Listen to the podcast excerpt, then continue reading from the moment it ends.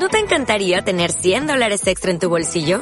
Haz que un experto bilingüe de TurboTax declare tus impuestos para el 31 de marzo y obtén 100 dólares de vuelta al instante. Porque no importa cuáles hayan sido tus logros del año pasado, TurboTax hace que cuenten.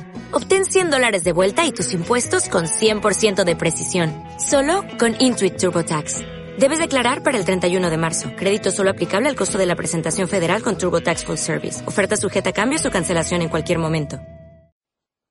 Presidente, señor, presidente, señor, señor presidente, señor, señor presidente, señor presidente, señor presidente, señor presidente, presidente, señor presidente, señor presidente, señor presidente, señor presidente, señor presidente, señor presidente. Van a escuchar ahora es lo que se trata de informar, de entrar a la gente, lo que es un agravio de la oligarquía neogranadina hacia Venezuela. Las palabras que te van a escuchar del expresidente colombiano es no solamente una falta de respeto, sino un delito. Incitar a una rebelión a que se cometan crímenes, porque ahí van a morir personas si la gente hiciera lo que él pide. Él está acostumbrado a eso. Eso es parte de su ser como persona. Pero aquí está un ejemplo claro de lo que son las intromisiones, los agravios que hace Colombia a la patria venezolana. Los políticos generalmente hacen de la vista gorda o son ignorantes de ver la gravedad de este asunto, porque después, si pasan las circunstancias y, se, se saludan, empiezan otra vez como si no hubiera pasado nada. Lo que, lo que pasa es que los soldados de Venezuela no deberían apuntar hacia Colombia, al país hermano. Los soldados de Venezuela deberían apuntar hacia el Palacio Miraflores. Las tropas no hay que moverlas hacia la frontera, hay que moverlas hacia el Palacio Miraflores. Y decirle a Maduro que las resoluciones de Naciones Unidas obligan a que abandone el poder. ¿Por qué? Porque él es el culpable de esa crisis, él y Chávez. Chávez se le dio aparecer desde el cielo y le decía, bueno, esto se nos acabó. Y que al apuntar las tropas de Venezuela hacia el Palacio de Miraflores, no hacia la hermana Colombia, y Maduro tenga que salir, no haya un gobierno militar, sino unas elecciones inmediatas, transparentes, que permitan que Venezuela tome el rumbo democrático. Algo más, la intervención humanitaria está es requerida en las resoluciones de Naciones Unidas. Cuando hay un gobierno culpable de una crisis humanitaria, hay que intervenir por razones humanitarias, queridos comunicadores. Pero repito, que las tropas de los, soldados de Venezuela, los epígonos del libertador, no apunten hacia la patria colombiana, sino hacia la dictadura que está en Miraflores. Gracias, comunicadores. Muy claro. Sí, claro. Bueno, este caballero habla de unas resoluciones de la ONU. ¿Cuáles resoluciones se, se estará él refiriendo? ¿Será algún laxus mental o son deseos? Simplemente deseos o la típica mentira neogranadina a confundir las personas que escuchan. Como le decía a los periodistas, ¿están claros? Era lo que ustedes querían escuchar. Eso es la oligarquía neogranadina.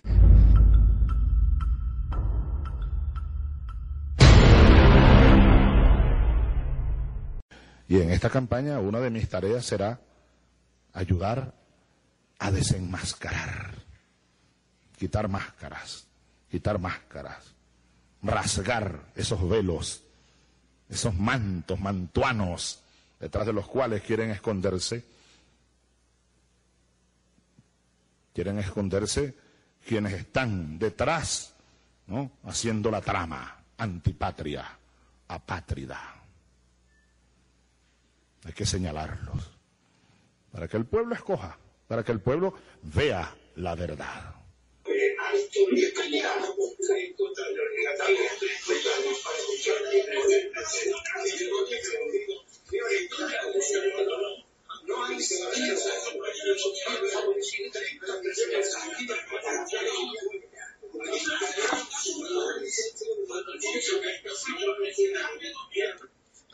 Los argentinos Muy buenas, muy buenos días a todos. Gracias por seguirme. Saludos a todos. Estaba escuchando los argentinos peleando por la buena labor que está realizando Mauricio Macri. El mismo que se adicionó, según a los que van a ir a la Corte Penal Internacional a acusar a Venezuela de crímenes de lesa humanidad. Y resulta que en, los medios está saliendo que es un escándalo que en la Argentina la gente esté pasando hambre, un país que produce alimento para 450 millones de personas. Ahora, imagínense usted que los argentinos no tengan para comer, pero pueden producir para alimentar a 10 veces su población. Bueno, ese es el sistema que dicen que es el mejor. Ojo, no soy partidario del marxismo-leninismo, ni el comunismo, ni de la lo que llaman el, el capitalismo de Estado, que sea el Estado el dueño de todo y que todo el mundo sea empleado del Estado, que sea el comunismo. No soy partidario, soy partidario de que el ser humano tiene que ser ayudar, pues el Estado debe ayudar al ser humano a que sea autosuficiente y velar por las personas que no logren ese objetivo. Porque hay muchos que no podrán lograr ser autosuficientes por X circunstancias de la vida. Bueno, prosiguiendo con las, este, la lectura de los agravios de Colombia a Venezuela. Del libro de Marco Antonio Ángel. ¿Cuál es el propósito de, este, de esta lectura? Que los colombianos, cuando hablo de los colombianos, hablo de la oligarquía neogranadina que gobierna el país. Ellos son los que representan el país. En este momento tienen una guerrita montada mediática y amenazas de guerra, que para muchos es algo nuevo y es por culpa de Venezuela. Pero en este libro, que recomiendo a todos que lo bajen gratuitamente de la página abajocadenas.com, gratuitamente, van a encontrar una recopilación de hechos que demuestran todo lo contrario, que es la República de Colombia, perdón, la antigua República de Colombia, que ahora se llama República de la Caca Blanca, ya que por en el gobierno de Juan Manuel Santos, el Premio Nobel de la Paz, lograron el récord de mantener el récord de haber duplicado la producción y exportación de caca blanca. Entonces, el mejor nombre para Colombia es República de Caca Blanca porque es su mayor producto de exportación. Que por supuesto, de alguna manera muy extraña, muy, sí, muy extraña, porque los han puesto a ellos como paladines de la democracia, de la libertad y de los derechos humanos. Olvidando que hace un año firmaron la paz con la FARC porque no la pudieron derrotar y luego tenían, desde 1948, cuando asesinaron a Jorge Eliezer Gaitán, se estaban matando entre sí, como si la vida no valiera nada en Colombia. Y Venezuela, en esos 60, 70 años de lucha entre hermanos colombianos, eh, Venezuela recibió cantidades de ellos, millones algunos se asimilaron a Venezuela y olvidaron, vamos a decir, sus raíces por las diferentes generaciones y otros mantienen sus vínculos. Bueno, eso es normal. Pero de la oligarquía neogranadina, esa que tiene 200 años cometiendo agravios contra Venezuela porque menosprecia al político venezolano y al venezolano por supuesto, en este momento se atreven a erigirse como los líderes de una campaña de supuestamente de rescate de Venezuela.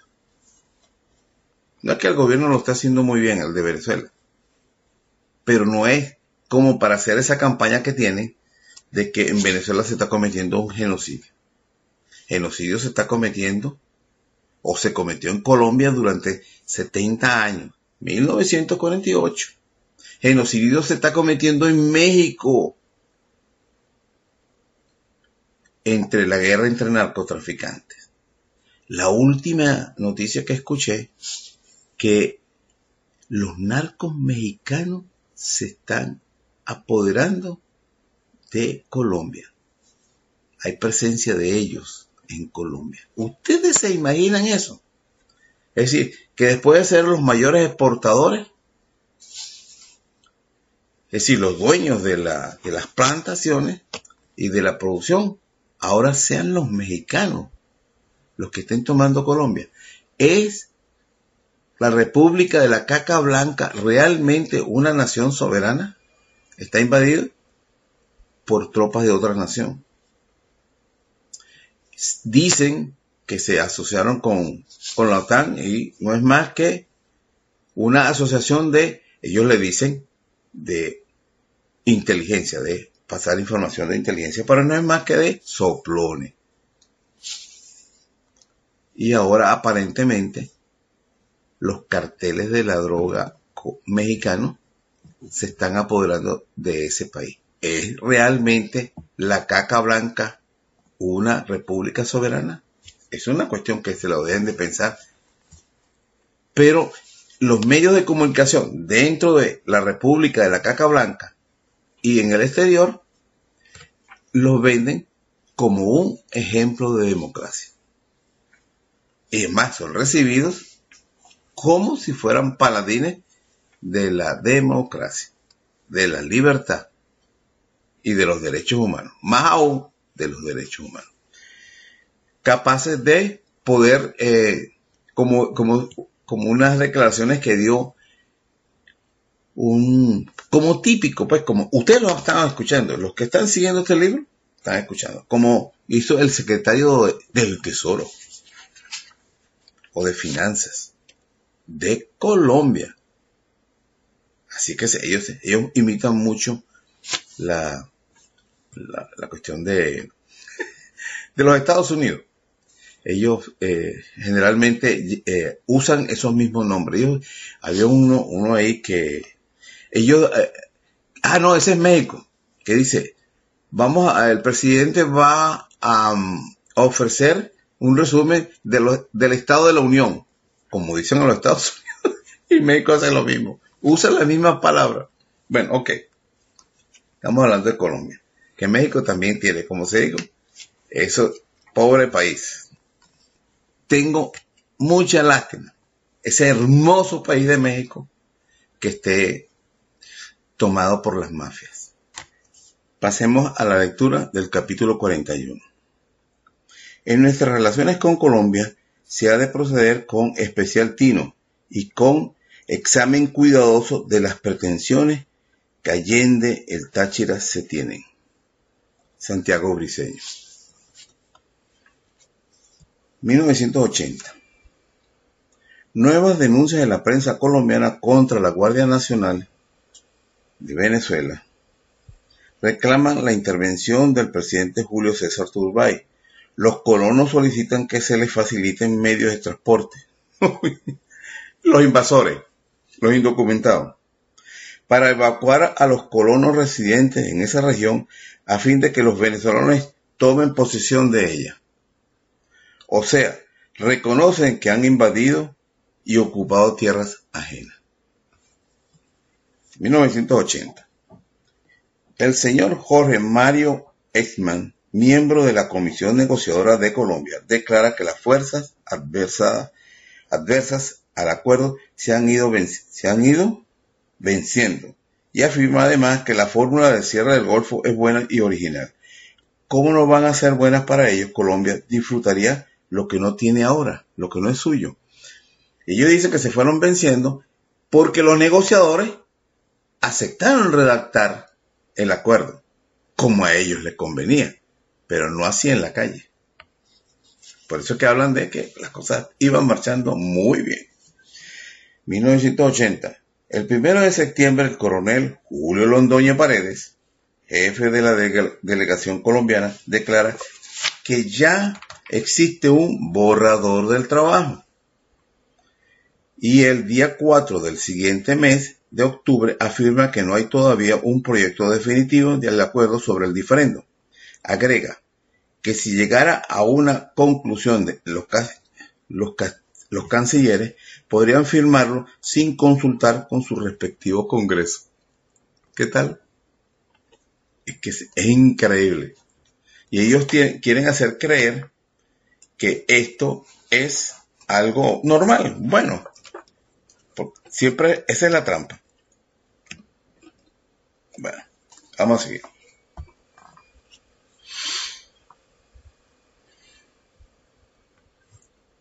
El coronel sabrá mucho de geopolítica, pero nada de derecho constitucional. El coronel diplomático es más coronel que diplomático. Para él no existen leyes ni formalidades jurídicas, ni la opinión de los nacionales. Es decir, cuando le conviene a Colombia, no, es necesaria la opinión de los venezolanos. 1980. El ex canciller Alfredo Vázquez Carrizosa afirma en el diario El Espectador de Bogotá, el acuerdo sobre las áreas marinas y submarinas está escrito. Se lo vengo diciendo, yo lo sabía. Y él mismo ya fue dado a conocer en los diversos sectores representativos de la vida colombiana. Explica además que la tesis colombiana consta de tres puntos, la línea equi- equidistante y media para delimitar el mar territorial y la plataforma continental de ambos países, y que los monjes no deben, ten- no deben tener el mismo mar territorial de las 12 millas como el continente. Son pretensiones de meterse dentro del Golfo de Venezuela y hasta nos niegan plataforma marítima a los monjes la ley del embudo, lo bueno para Colombia y lo malo para Venezuela. 1980. El manifiesto de las oficinas de nuestras Fuerzas Armadas en situación de retiro, publicado el 14 de octubre con ocasión de las conversaciones sobre el Golfo de Venezuela, sostiene el punto 2. En una verdad, es una verdad cierta de la indiscutible comprobación por documentos y hechos que, eh, que datan de la época del gobierno español hasta el presente que Venezuela ha ejercido siempre de manera inequívoca, quieta, pacífica, continua, pública e intermitente la plenitud de su soberanía sobre la, sobre la totalidad del Golfo de Venezuela, sin que durante todo el largo proceso de alineamiento entre Venezuela y Colombia, ni aún después del vituperable e híbrido Tratado del 41, celebrado a espaldas del pueblo venezolano. Colombia haya pretendido jamás ejercer soberanía ni derecho alguno sobre dichas áreas. Nunca lo había manifestado. Hasta el día en que Pérez Guerrero, el doctor Pérez Guerrero, canciller de Venezuela del gobierno de Rómulo Betancourt, llamara a Colombia, a los colombianos. Yo tengo por ahí los nombres. El, se los voy a suministrar. Quién era el canciller y quién era un, el futuro presidente de... Los dos fueron eh, presidentes, por cierto. Los voy a conseguir en un, en un momento y se los voy a suministrar los nombres de ellos. Bueno, le, le, dice, le pregunta a los colombianos que ellos estaban interesados en saber, el canciller, ¿no? Que, que era, cuáles eran sus pretensiones en el Golfo. Jamás lo habían manifestado. Jamás hubo antecedentes sobre aspiraciones de Colombia en el Golfo, cuando ellos mismos reconocían o ellos mismos aspiraban robarse la mitad de la Guajira. La Guajira nunca, la península de la Guajira, nunca estuvo partida por la mitad cuando eran los españoles que gobernaban estas tierras. Cuando nos dividimos, se di- disuelve la Gran Colombia, entonces ellos deciden que la mitad es de ellos. Entonces, cuando vamos al lado, el, el gobierno español le entrega toda la Guajira, pero esa provincia no era la Guajira nada más, abarcaba hasta Maracaibo, pero ¿por qué le entrega nada más que la Guajira? Porque simplemente trataba de dañar a, a Venezuela. Pues el, el le dio más de lo que esperaba. Y le hizo una, una partición que ni, ni los reyes por 300 años habían hecho esa partición de la Guajira en el, pues en, en su, en sus posesiones en América. Pero para el laudo sí hubo una arbitrariedad. Algo que Venezuela, bueno, muy largo de explicar cómo llegamos a esa situación. Hubo corrupción por parte de, Colombia, sobornos por parte de Colombia, corrupción por parte de, de los españoles y desidia por parte de los venezolanos. Hasta el presidente dejó a los colombianos que atendieran nuestras alegaciones. Con eso le digo todo. Eso es historia. Bueno, el- en el punto 6 o sexto concluye lanzando una consigna que constituye la más honda expresión de sentimiento venezolano. Ni un milímetro de metro, milímetro del Golfo de Venezuela, ni un milímetro más acá de la línea de Punta Espada a Punta Macoya. Firman este manifiesto más de 300 oficiales. En retiro. 1980. El senador doctor Ramón J. Velázquez, director del diario El Nacional, este señor dicen que es de origen colombiano. Y fue presidente de Venezuela, para que sepa, cuando renuncia, renuncia no, cuando destituyen a Carlos Andrés Pérez, Ramón J. Velázquez. En ese momento era director del diario El Nacional, responde a las acusaciones formuladas por el director del Tiempo de Bogotá, según las cuales se ha abierto una campaña contra Colombia, ay no, pobrecito, afirmando que la vehemencia del debate sobre el Golfo es la respuesta a una larga etapa de frustraciones. Venezuela estaba en la calle protestando por este acuerdo. Ah, eso no, eso, estaban ofendiendo a Colombia. Tenemos 200 años de amenazas para conseguir, pues, y trampas, y chanchullos, sobornos, desidia. Ah, pero cuando el pueblo salió a la calle a manifestar en contra de ese acuerdo, ni un milímetro más de territorio venezolano a Colombia. Y eso se redujo a no a Colombia. Eso era una ofensa terrible para ellos. 1980. Alfredo Vázquez Carrizosa, al mencionar que en los últimos tiempos ha sido vil- vilipendiado el nombre de Colombia, hoy República de la Caca Blanca, enfatiza que Colombia no puede extremar sus concesiones a Venezuela. Ellos nos estaban concediendo a nosotros. Extremar sus concesiones a Venezuela, sacrifican- sacrificando la dimensión de sus mares. Vilipendio, desprecio. ¿Qué más desprecio que los continuos despojos territoriales hechos por Colombia a Venezuela? 1980. Vilipendio y falta de estimación, es decir, mentiras a sabiendas que no se tiene la razón. El señor José Albarracín, secretario de la Asociación de Reservas de la Marina Colombiana, dijo a la cadena Radial Caracol del 22 de octubre de este año que sería un error para Colombia firmar el tratado, pues se entrega definitivamente el archipiélago de los Mongos que siempre, siempre perteneció a Colombia. Bueno, ya le he explicado lo de la península de la Guajira. Eso está al norte, al noreste de la península de la Guajira.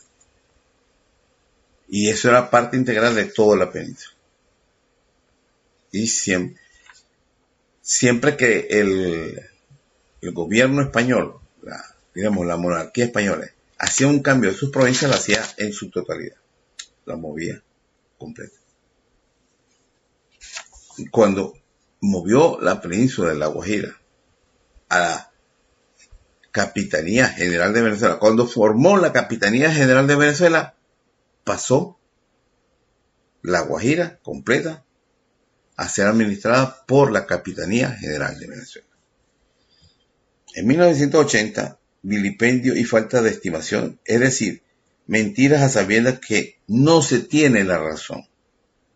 El señor José Albarracín, secretario de la Asociación de Reservas de la Marina Colombiana, dijo a la cadena radial Caracol el 22 de octubre de este año que sería un error que para Colombia firmar un tratado, pues se entrega definitivamente el archipiélago de los monjes que siempre perteneció a Colombia.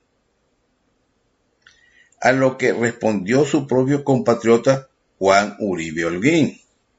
Por lo menos nunca supe que Colombia hubiera ejercido soberanía sobre ella y Venezuela siempre tuvo allí un faro y unidades de la Marina. Pero esta es la forma de engañar a la opinión pública nacional e internacional. Decir mentiras para que sembrar la duda. 1980. Ataques en la prensa colombiana a los que se a los que en Venezuela se oponen al acuerdo del diferente. Es el título de la noticia emanada del diario El Tiempo de Bogotá. En una extensa nota editorial, el periodista dijo que han sorprendido y preocupado los comentarios formulados por personas a quienes desde hace muchos años tuvieron por sensatas y sobre todo por amigas. Sí, así son los amigos. ¿Cómo serán los enemigos? Eran amigos hasta que empezaron a negarse a entregarle más territorio a Colombia. 1980. Según noticias de Bogotá del 23 de octubre, la reserva de las Fuerzas Armadas de ese país rechazaron la firma de un futuro acuerdo entre Colombia y Venezuela, al considerar que ellos constituirían una entrega física de los islotes de los monjes. Nadie puede entregar lo que no es suyo. Capítulo 42 Si el laudo español de 1891 fue el más grande e injusto despojo territorial hecho a Venezuela, fue también un acto de la mayor desvergüenza española. España participó en eso. Ellos fueron los que dividieron o entregaron la Guaira y bueno, y en los años, los llanos occidentales del Orinoco, las, las afluentes del Orinoco, que hoy en día están en el lado colombiano, todo eso era Venezuela. Las afluentes. Así dividían los españoles los territorios las afluentes de un río eran administrados por una provincia. Bueno, nos quitaron todas las afluentes del río Orinoco y se las pasaron a Colombia. Del lado del que ahora es el lado colombiano, pues. Sí. 1980. En la revista Élite del 28 de octubre de 1980 apareció un artículo del escritor José Larito titulado ni costa seca ni, ni diferendo. Revisión del lado español arbitral de 1891, que por considerarlo interesante lo reproduzco en parte. Jamás ha tenido Colombia fundamento jurídico ni histórico para adueñarse de toda la península de La Guajira. Su presencia en los territorios usurpados constituye la peor afrenta para los venezolanos, cuanto más que en aquel año de 1891, fatídico para la integridad territorial de nuestra patria, siempre operó más de, más de sus deslesnables argumentaciones el clásico delincuente de cuello blanco.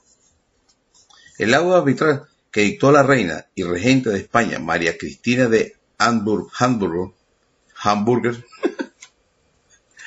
no se compagina con la verdad histórica que descansa en las reales cédulas otorgadas por los reyes católicos Fernando II de Aragón e, Isabel I de Castilla, en la ciudad de Granada el 10 de junio, de, el 10 de junio y el 28 de julio de 1501, que dieron precisamente de origen a la gobernación y provincia de Venezuela. Más tarde el emperador Carlos V empleó y fijó los límites de otra cédula fechada el 27 de marzo de 1528.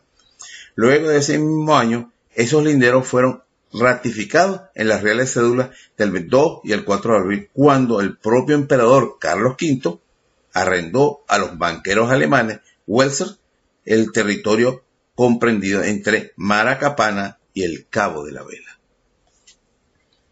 Es casi toda la provincia de, eh, de La Guajira.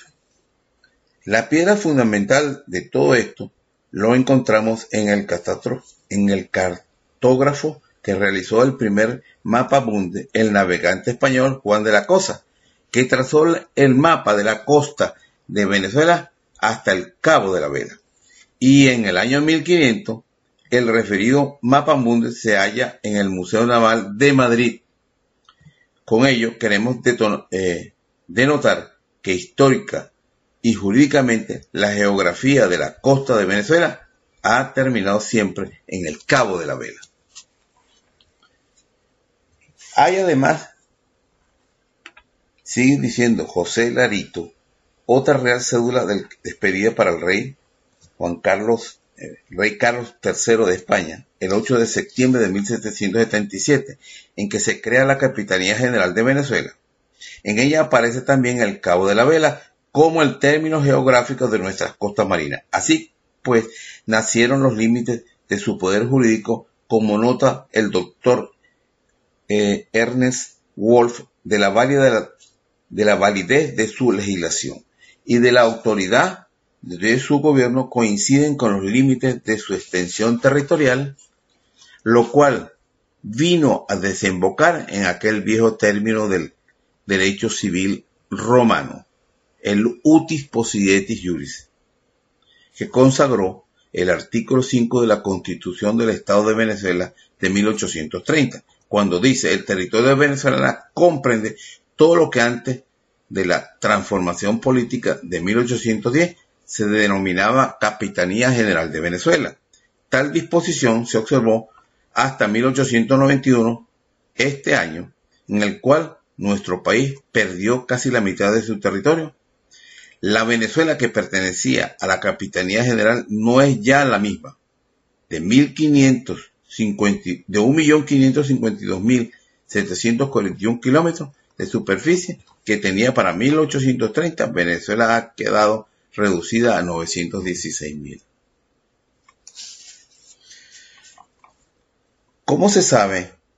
Todo esto ha sido consecuencia de la pobre representación diplomática que ha tenido nuestro país en los ajustes de límites con los países vecinos. Ahora mismo tenemos en el Golfo de Venezuela y vemos con verdadero estupor la atención que el gobierno de Venezuela ha demostrado en este asunto en perjuicio de los intereses pertenecientes a nuestro pueblo. Sabido es que Colombia no ha tenido ni tiene derecho alguno sobre dicho golfo, porque el laudo arbitral del 17 de marzo del, del 91, dictado por la reina y regente de España, María Cristina, fue un laudo amañado, arreglado y preparado. De ahí que la joven reina fundara su dictamen en el Acta de Sinamaica de 1792, que favoreció totalmente a la Colombia no tomando en consideración las decenas de documentos probatorios existentes donde los derechos de Venezuela sobre casi toda la península de la Guajira quedan demostrados. Hasta los propios colombianos quedaron sorprendidos de lo favorable que les resultó el laudo español de 1891. Claro, no les dio más de lo que aspiraban. Pocos meses más tarde, el gobierno de Colombia ponía en manos de la reina María Cristina el inmenso y valioso tesoro de los quimbayas, precio de la venta y precio de la venta y presente que causó asombro en Europa. Había motivo para ello, pues la reina y sus asesores habían cumplido al pie de la letra más allá de las aspiraciones de los diplomáticos colombianos. Fue un gran, una gran desvergüenza para el gobierno o la corona española. Las pretensiones de Colombia sobre toda la península de la Guajira carecen de base histórica y jurídica. El geógrafo Agustín Codazzi, 1793-1859, en su Geografía de Venezuela, editado en París en 1841, cuenta que el sabio neogranadino Francisco José de Caldas,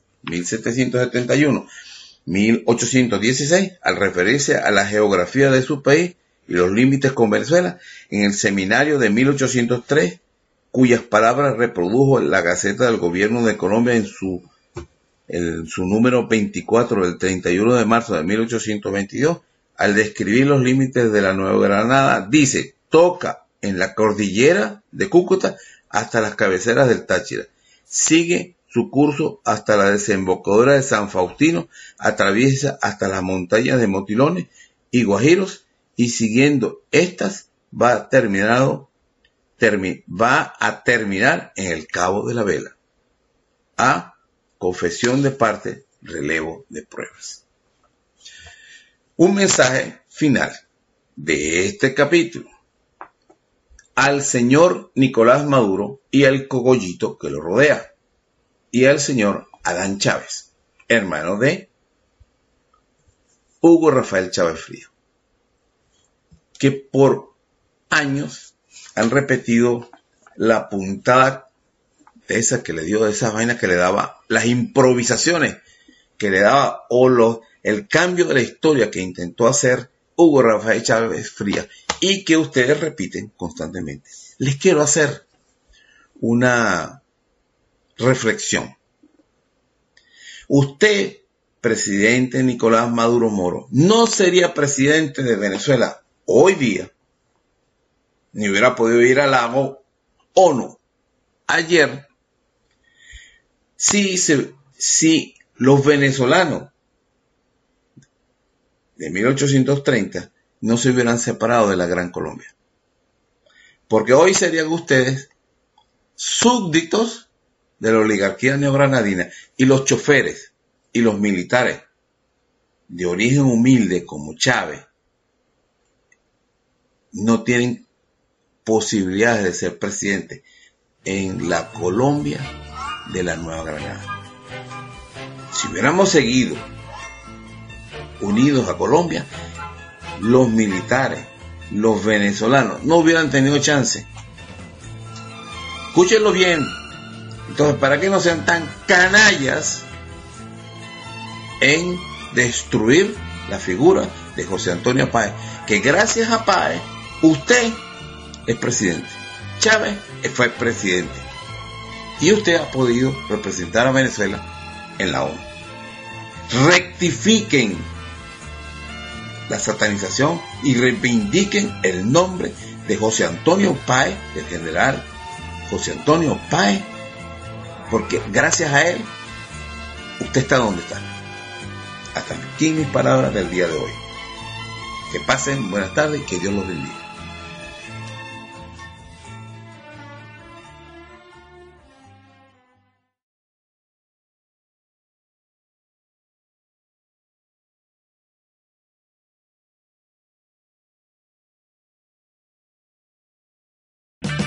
O'Reilly Auto Parts puede ayudarte a encontrar un taller mecánico cerca de ti. Para más información, llama a tu tienda O'Reilly Auto Parts o visita oreillyauto.com. Oh, oh, oh,